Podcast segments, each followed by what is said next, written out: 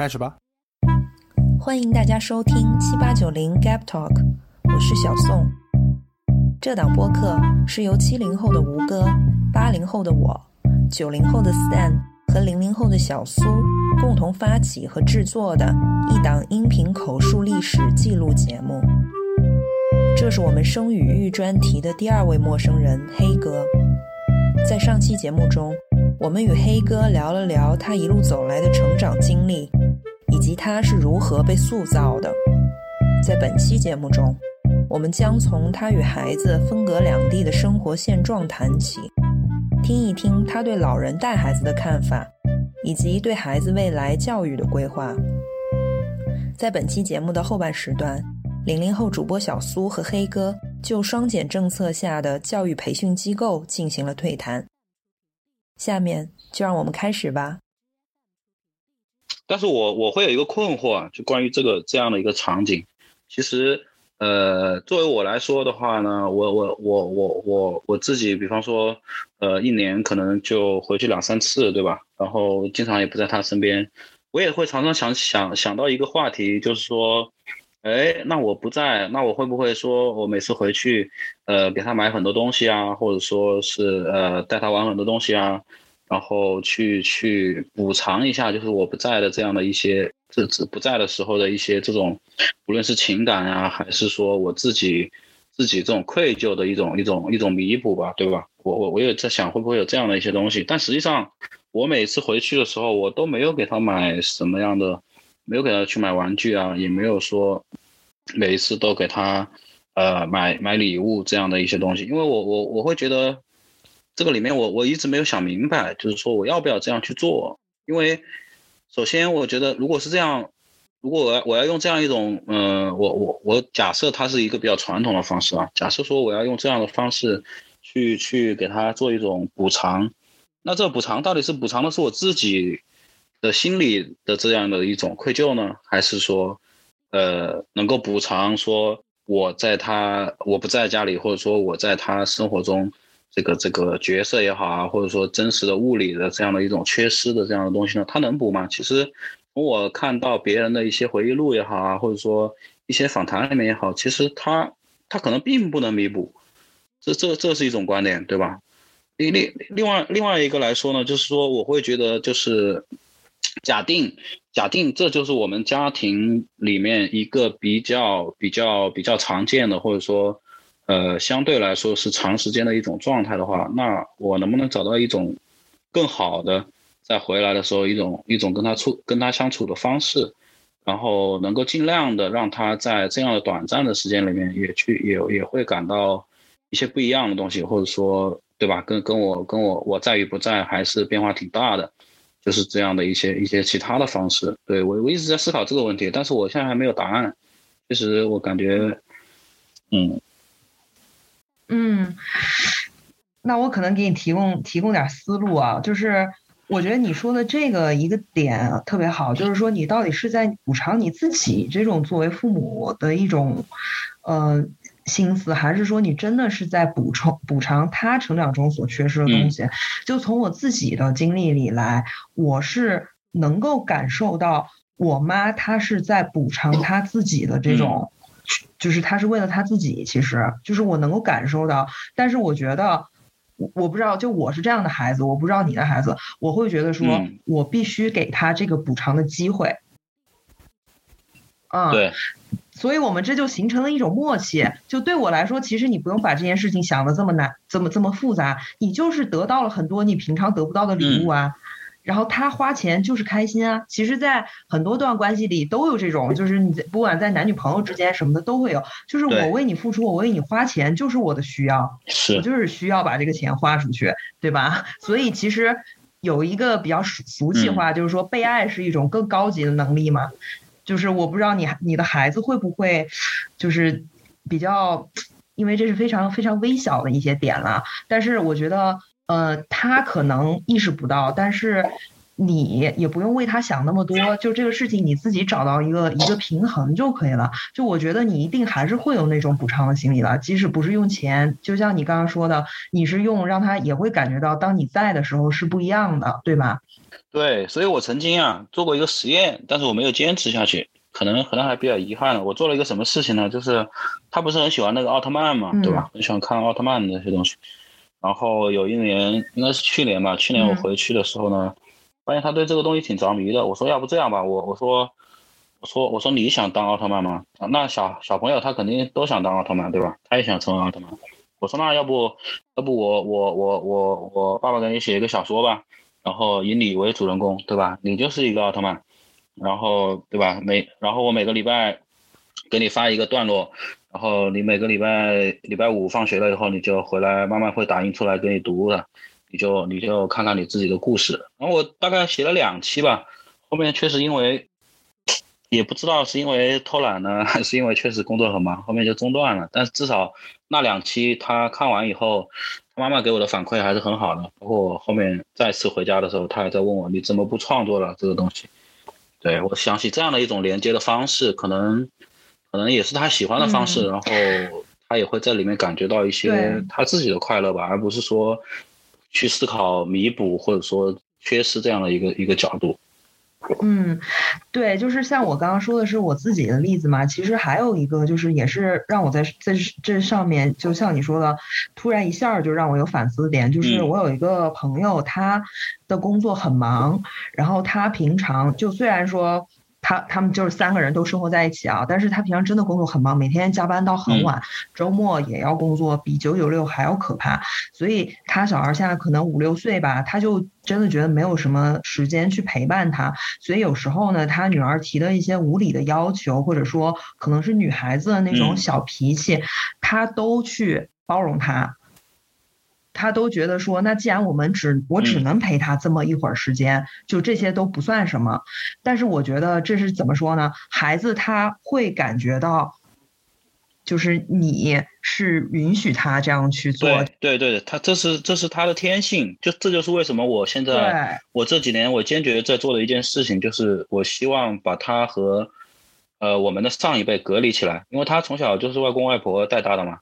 然后呢，其实外公外婆就是，其实我们中国经常讲这种隔代亲，对吧？就是说老人他去带小孩的时候会无条件的溺爱和放纵，但其实作为作为我们父母的这种想法也好，或者说作为一种普世性的这种评价也好，其实这样的方式其实是非常错误的，对吧？它它会导致，会导致这这个这个小孩他对于很多事情的认知都都会出现很严重的这种偏差，所以说这几年我一直在。一直在呃，虽然这样这样，其实对我对我这个对我对我老婆这个压力挺大的。为什么？因为如果老人不能帮忙的话，就意味着他要处理很多很很很具体、很很细节的事情。比方说，他每天呃七点钟要起来送小孩，或者说更早一点吧，六点半照顾他的日常起居都要亲力亲为。六点半就要起来做早餐，然后七点钟去送他，然后这个晚上又去接他，再去给他。呃，弄点吃的，然后怎么样？其实这些东西，说真的，带孩子，很多人可能没没有没有很多体会啊。但是我是觉得这里面这些事情，其实很多来说，我们客观来讲，它其实是很琐碎，而且很枯燥的，而且很累的。对对，所以所以说，而且日复一日，你又没有没有下班，又不能请假。对对对，这个这个其实是对对于人的一个挑战是很大的。所以我觉得主妇其实是挺伟大的，不管不管说他主观上是。真的愿不愿意做这个事情？但是如果一旦去做这个事情，其实是很伟大的一件事情。所以我就觉得，就是是一个非常被低估了的工作。对，所以所以说，其实我们要去做这个事情，也并不是因为家庭里面必须，呃，比方说有一个人要去做一个全职的这个怎么样，而是说出于一个更更更更深层次的考虑，就是我们希望能够把它跟。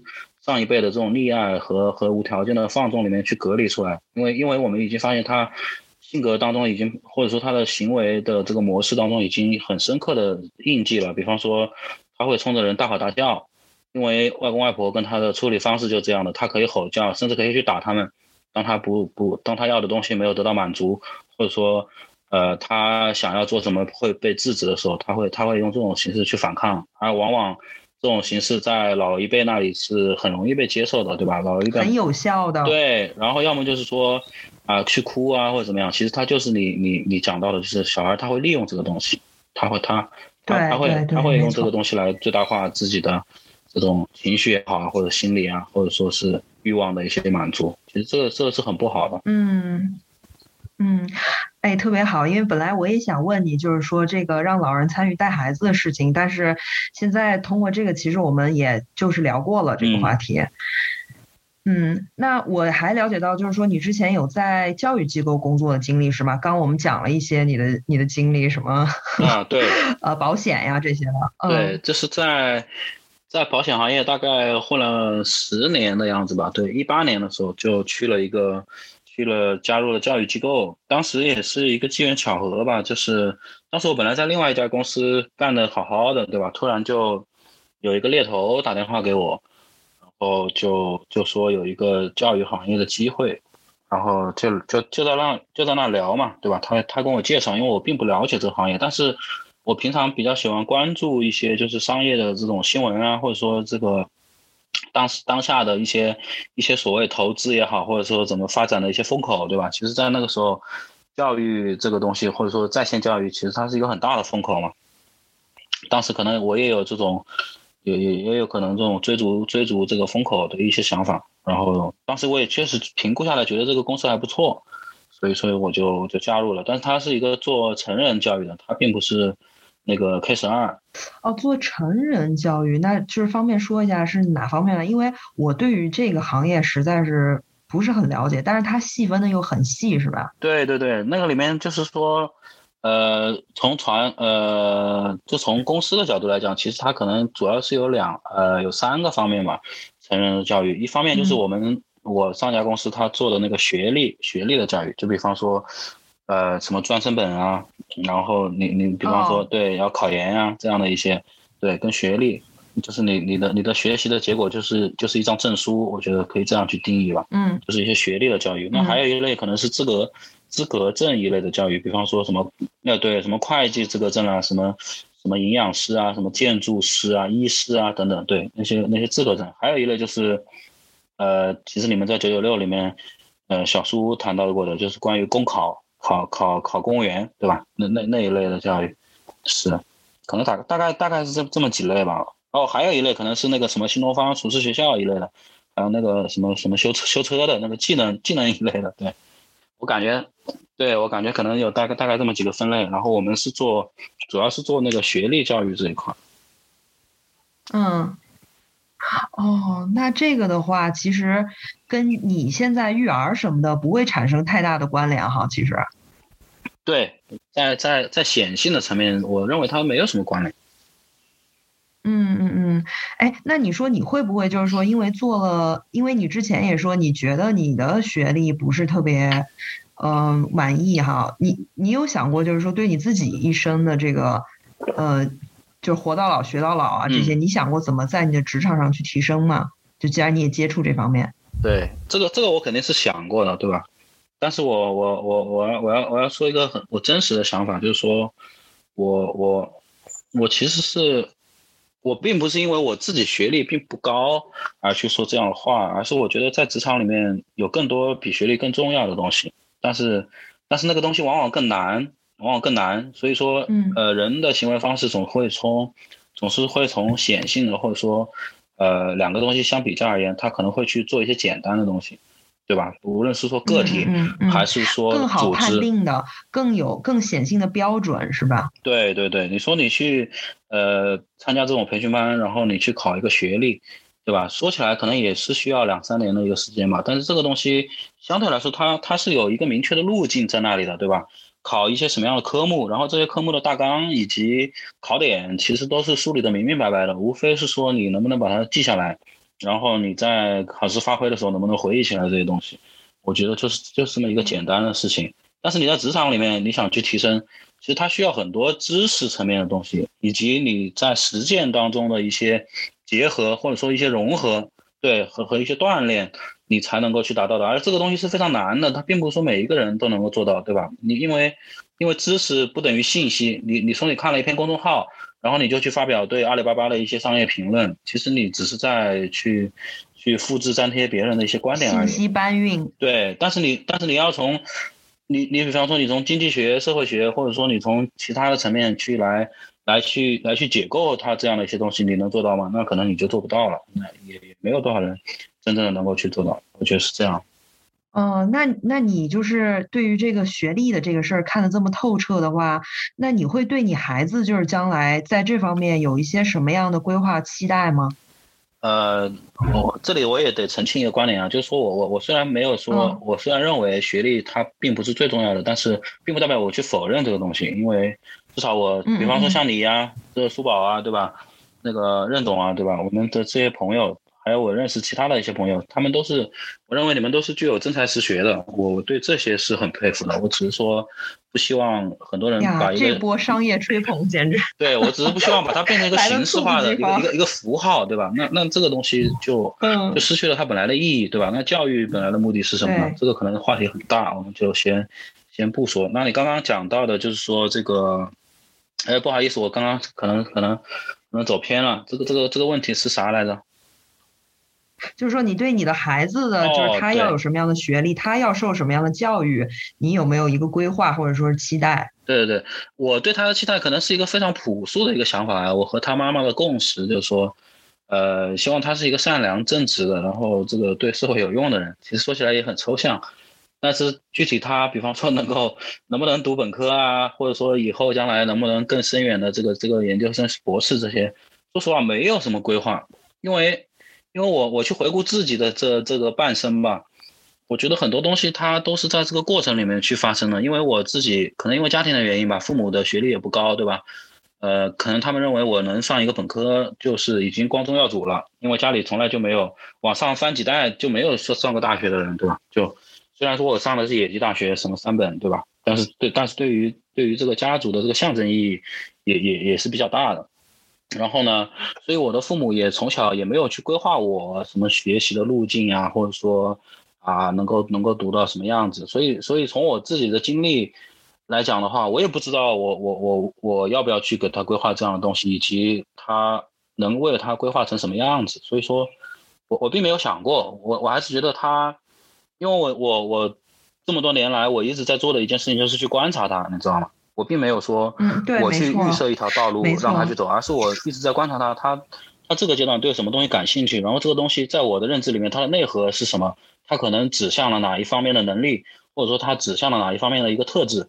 那这方面我是不是再可以去对他进行挖掘，或者说我再呃送他去接触更专业的人，呃，能够去培养出他的这种很很明显的兴趣，或者说他能够去在这个里面去沉浸啊，去去去发展他的能力。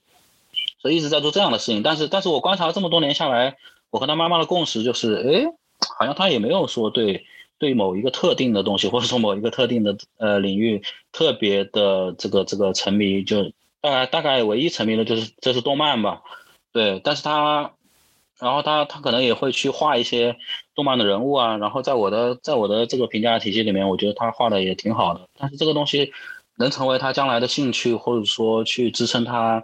在未来很长的时间里面去继续投入吗？这个我也我也不确定，所以说，嗯，对这个这个问题，我大概大概现现状就是这个样子。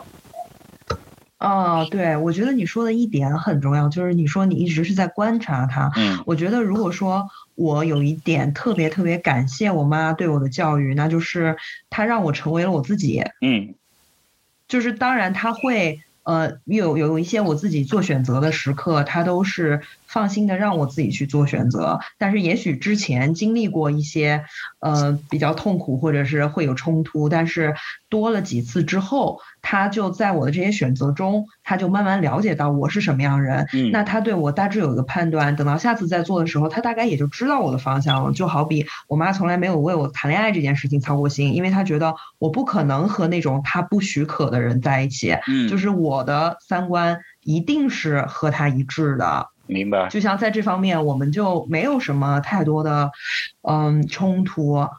就就也比较愉快，然后就让我自己的那种自我意识也会比较强，就是我认为我自己可以为我自己的人生做主，然后我就是我自己，我不是任何人的附属品，因为就是说父母和孩子之间的这种爱是要以分离为目的的，别的爱都是以结合为目的，所以就是说这个孩子和父母分离的越早，那这个孩子他以后的人格就会更加的独立，更加的完整。我觉得你说的这点就是非常非常的重要。嗯，我我听完这个，我觉得你妈妈很了不起了。就是我我理解，我理解，这就是说，在一种不确定性当中寻找确定性。因为孩子他是一个独立的个体，对吧？他做什么样的选择，他遇见什么样的人，其实根本就不是你能控制的，甚至他自己也不能控制。但是因为他通过观察观察你的这样的一些呃行为模式也好，或者说你你你你的判断的决策的决策的这样一种方式，其实把你确保在一个范围之内，对吧？对对，嗯。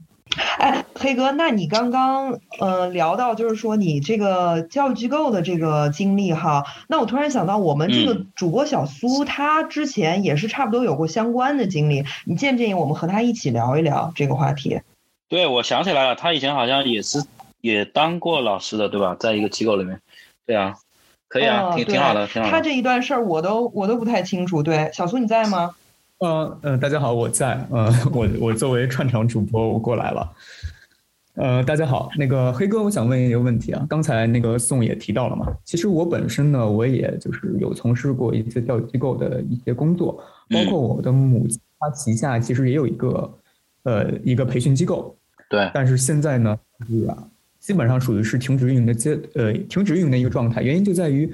今年的七月底，就是国务院发表了一个双减政策文件嘛。嗯，双减政策文件它是为了限制，呃，就是也不能说为了限制吧，就是还是想要深化教育改革。嗯，呃，让学生就是减少负担嘛。所谓的双减呢，意思就是说，呃，减少义务教育阶段的呃那个作业负担以及校外培训的一个负担。对。那其实这这一政策它其实更多针对的是三个层面的嘛，一个是。呃，那个学龄前的儿童，他的这个教育机构，还有一个是义务教育阶段的那个学科类的培训，还有一个是普通高中生的学科培训。而黑哥，你作为成人教育的话，双减政策对呃之前你从事那个机构有影响吗？虽然说你其实，在双减政策颁布的同时，其实你已经退出了那个机构了吗？嗯，对，其实有影响啊，影响的我觉得都是好的影响嘛，就是。第一，你双减了以后，那些呃头部的，对吧？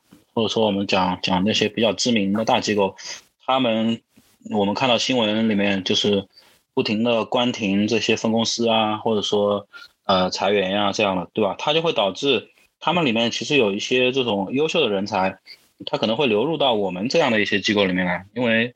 有些有些技能，它是或者说岗位，它其实是通用的嘛，它其实不在乎说你是做 K 十二还是做这个这个成人的教育，对吧？这是一个方面。第二个方面来说的话，那去年二零年这个疫情开始的时候，呃，疫情结束的时候，对吧？那几个那几个头部的做 K 十二的线上教育的公司，他们获得了巨额的融资，对吧？那个那个时候，在线教育也成为一个什什么行业都比不了的一个巨大的风口。但是这个这个双减政策落地以后，包括甚至说落地之前，资本都加速了它的逃离，而且而且他们资，但是但是资本它总会要去找地方变现嘛。那既然教育它还是作为一个很大的一个领域，那 K 十二不能投了，那是不是其他的教育我们可以看看有没有一些好的公司能够去做做投资，对吧？能能够能够让这个资产增值呢？所以说它也会给。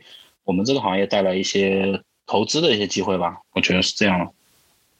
嗯，就是从行业来角度来看的话，我们是这样子的。但是黑哥，你作为父母的话，其实，呃，现在的孩子他们在双减政策没有颁布之前呢，大家都会在学校以外还会去参与各种培训，不管是学科类的培训还是兴趣类的培训。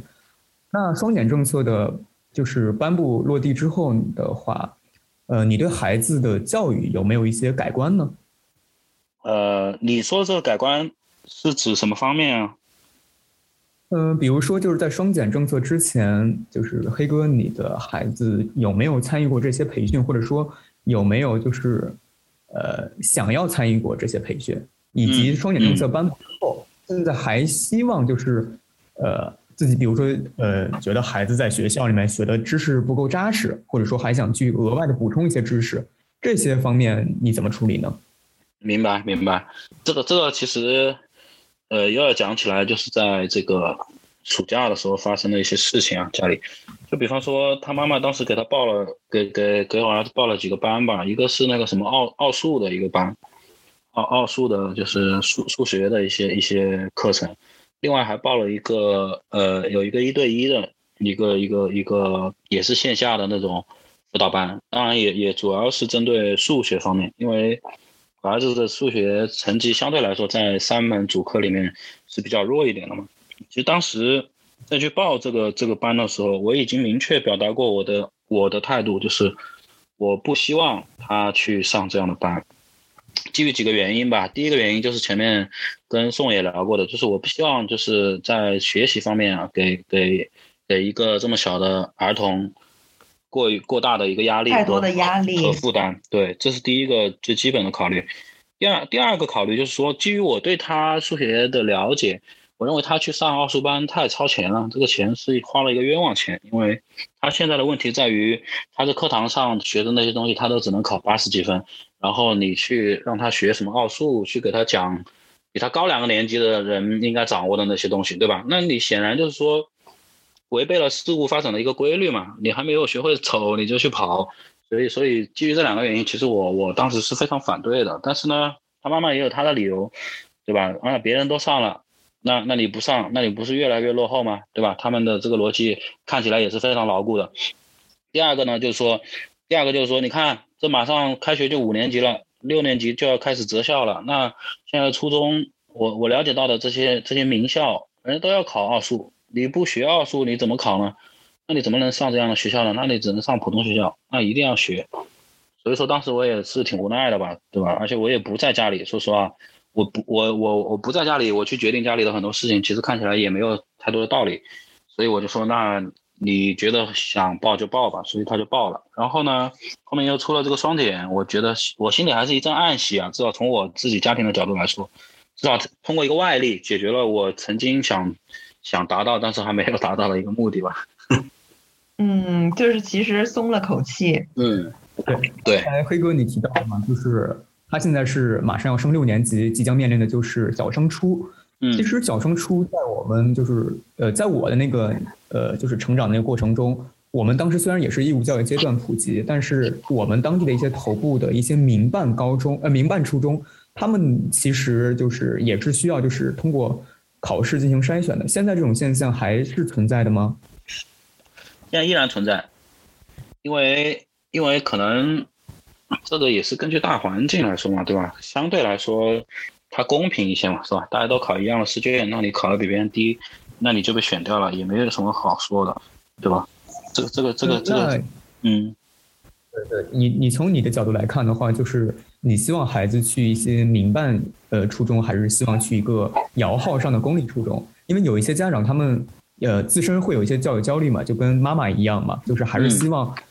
能够找一个管的比较严的学校，教学质量比较呃比较好的一个学校。那我们的认知呢，就是民办学校的老师，因为他们有 KPI 考核，所以说貌似会比公立呃学校的老师更加负责任，不管是从就是教呃教育方面呀，还是从其他方面来说。对。那你是怎样？呃，你是希望自己的孩子是进入一个公立体系，还是进入一个民办体系呢？呃，如果说。要二选一的话呢，我我觉得可能可能我我更倾向于民办的体系吧，因为至少我目前接触到的这些民办的，呃，私立的这种学校，他们宣传的更多的都是关于综合发展这样的一种理念，就说。至少他在他在宣传层面都是说要要要去培养孩子的兴趣啊，要去要去呃，比方说这个加强锻炼啊，然后然后去各种各种各种兴趣班啊什么的，对吧？让让你的小孩多元发展，就是可能他在面临升学呀各方面的压力没有那么大，但实质上来说，我觉得民办学校这这些方面他压力也挺大的，因为你不能光靠一个很虚无的东西去去吸引生源，对吧？你最终的，你最终去去吸引，还是要靠升学率。对你，你面对广大的这样一个家庭群体的时候，你还是要依靠每年高考完了以后，你学校门口的红榜来去让这些人用脚投票的嘛。对，所以说选择这两个东西，在我看来没有太大的意义，就是说它殊途同归吧。这这两个这两个方式。我只能说从我个人的经验里面来去讲，因为我就生活在我出生在一个普通的家庭，对吧？我从小学、初中都是就近入学，就是我们家划在哪个区，然后就对口就是那个学校。你说的好也行，你说的差也行，你你也没得选，因为你就只能读这个学校。只是说上高中的时候，那个中考我才考到别的区的一个学校里去。然后根据我的经验来说呢。我觉得学校它肯定是很重要的嘛，因为学校里面决定了你能接触到什么样的人，然嗯，然后人他会在他会在这个环境当中受到各方面的影响，然后进而对你这个人进行塑造，对吧？所以，所以，所以说我只能讲一个很抽象的，就是我希望他将来读的学校里面接触到的人都是一些不错的人，能够给他一些好的影响的人。至于说他是一个什么样的形式，我说实话我也说不好，而且往往我也没没有选择的权利。我因为我并不知道那个时候的政策，以及我手上可选的项目，或者说我能选挑选的学校是哪几个？对，这个这也挺无奈的吧。嗯，好，那基本上我这边就是关于就是呃双减政策背景下的这些问题就问完了。其实我还有一个就是呃比较感性的一个问题嘛，因为我们这个节目也是同步的去发出，不管是各平台。但是由于现在的弟弟还年纪比较小嘛，他很有可能现在，呃，不会听到这一期节目，呃，除非是你 就是分享给他嘛，嗯嗯，那你有没有就是想要对弟弟说的话？很有可能他会等到几年后才能听到这期节目。嗯，我觉得你这个一下就把这个仪式感给搞起来了，突然来了这么样一个环节，让我让我有点这个这个措措手不及呀。嗯，因为其实我们本期你聊的，不管是你的育儿经历，还是你作为呃小孩子的时候你的被教育的经历，其实多多少少呢，呃，都会对呃对你现在的教育产生一些影响，乃至就是其实现在呃弟弟他这个年龄段，他很有可能听不太懂你为什么这样做，或者说呃你讲述的这些东西，所以说他可能没有办法第一时间了了就是理解你的良苦用心。那么你在这个节目看看，可以给弟弟说一些什么，或者说对他有哪些期许？好的，那其实我我这个就就就条件反射的，我就想起来，当时学校里面有一次让我让我去写一个什么寄语吧，就他们学校办办了一个办了一个活动，就是说给他们集体过生日，然后在那个里面可能有一个环节，就是父母会有一个贺卡。然后可能老师会让他们去读一下父母给自己说的话，那我觉得我对他的这个期望啊，或者说这个这个这个从从来就没变过吧。我希望他能够成为一个就是具有自我意识，然后具有独立人格、自尊自爱的一个人。对，就是这么简单。嗯，这可不简单了。嗯，希望就是等回头弟弟听到这期节目的时候，他已经能够做到。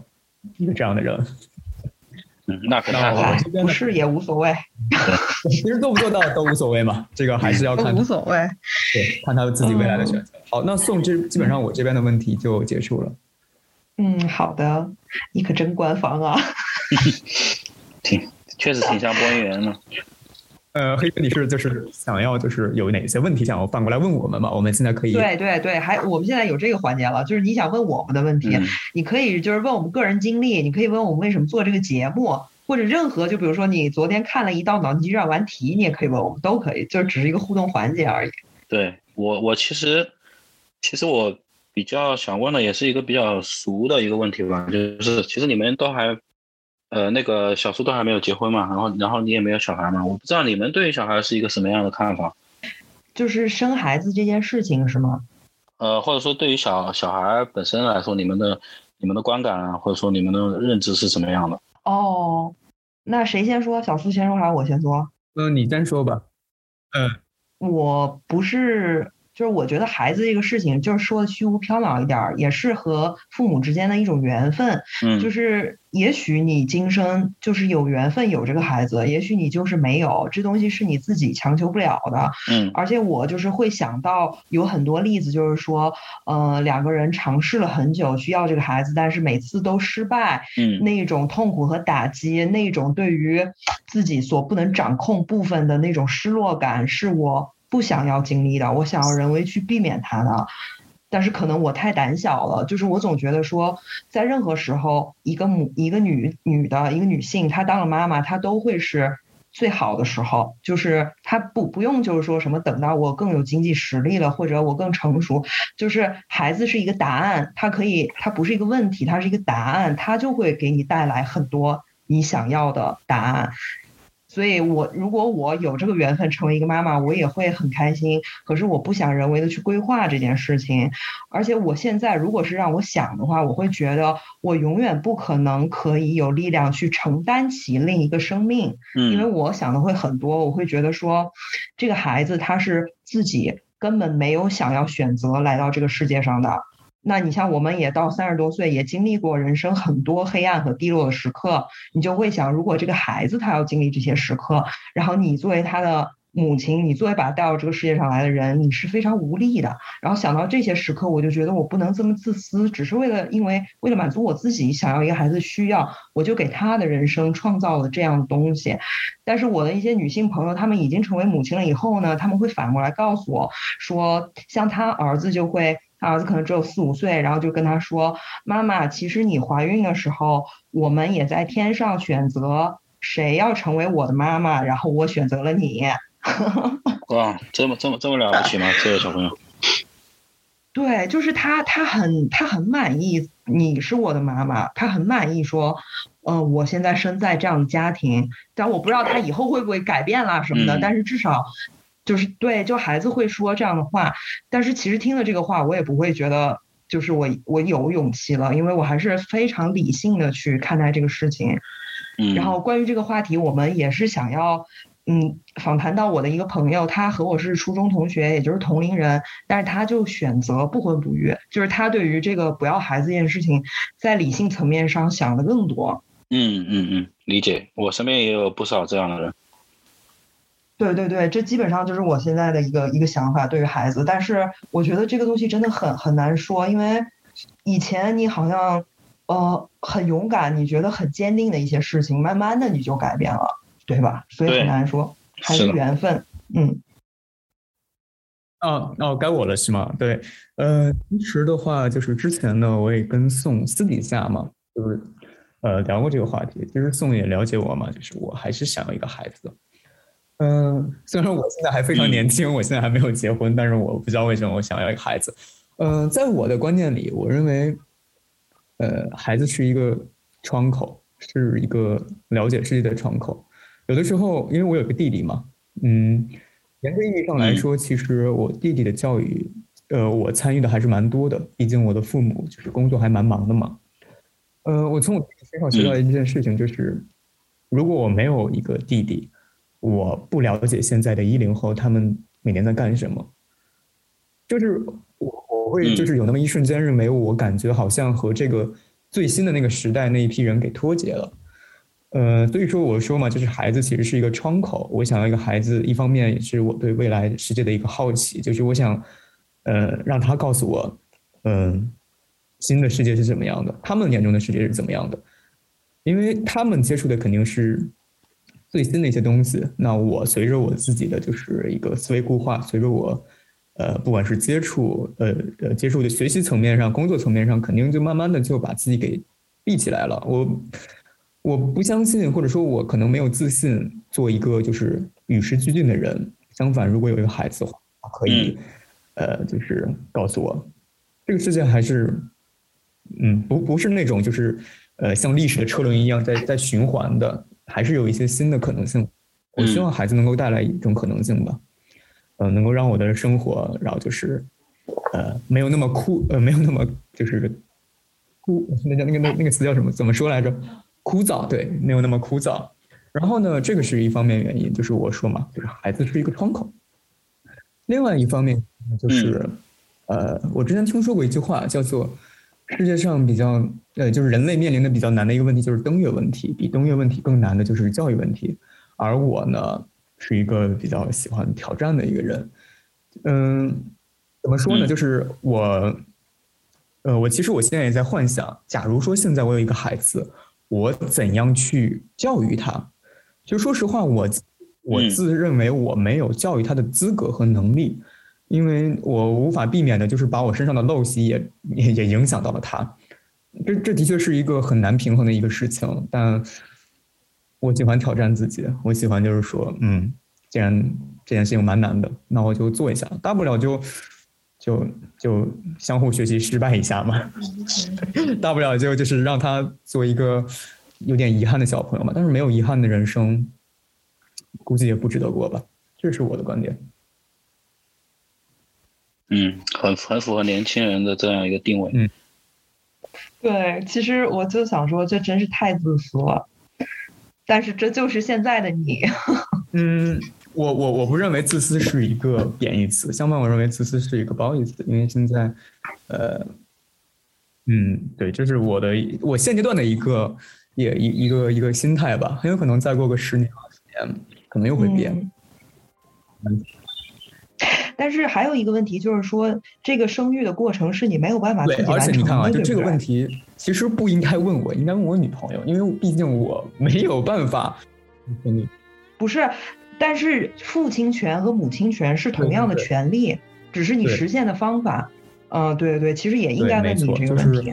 呃，就是比如说聊到就是有生育那个过程嘛，就之前我跟我我也聊过这件事情。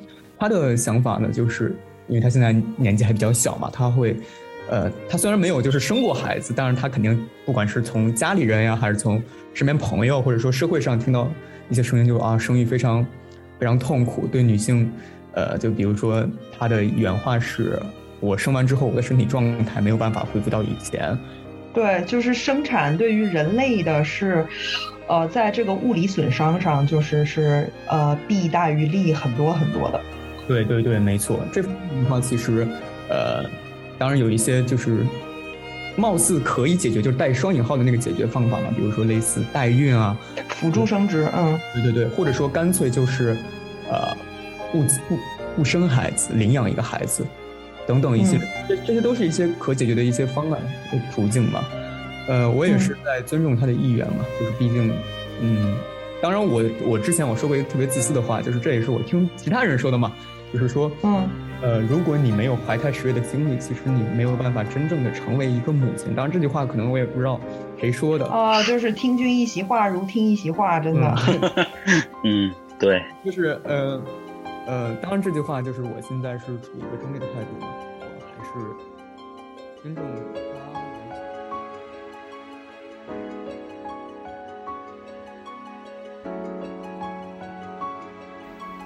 在黑哥的访谈结束之后，小苏和小鱼的加入意外的丰富了这场对谈。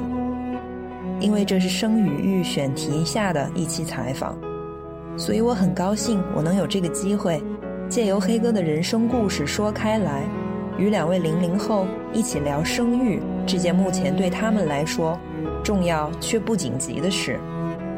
看似嬉笑怒骂间，我们也说出了不少真心话。如果你想继续就这个话题和我们互动，欢迎通过以下平台订阅和关注我们的节目。请移步微信、荔枝播客、小宇宙和苹果 Podcast 搜索节目名称“七八九零 Gap Talk”，G A P T A L K。好啦，我是小宋，我们下期再会。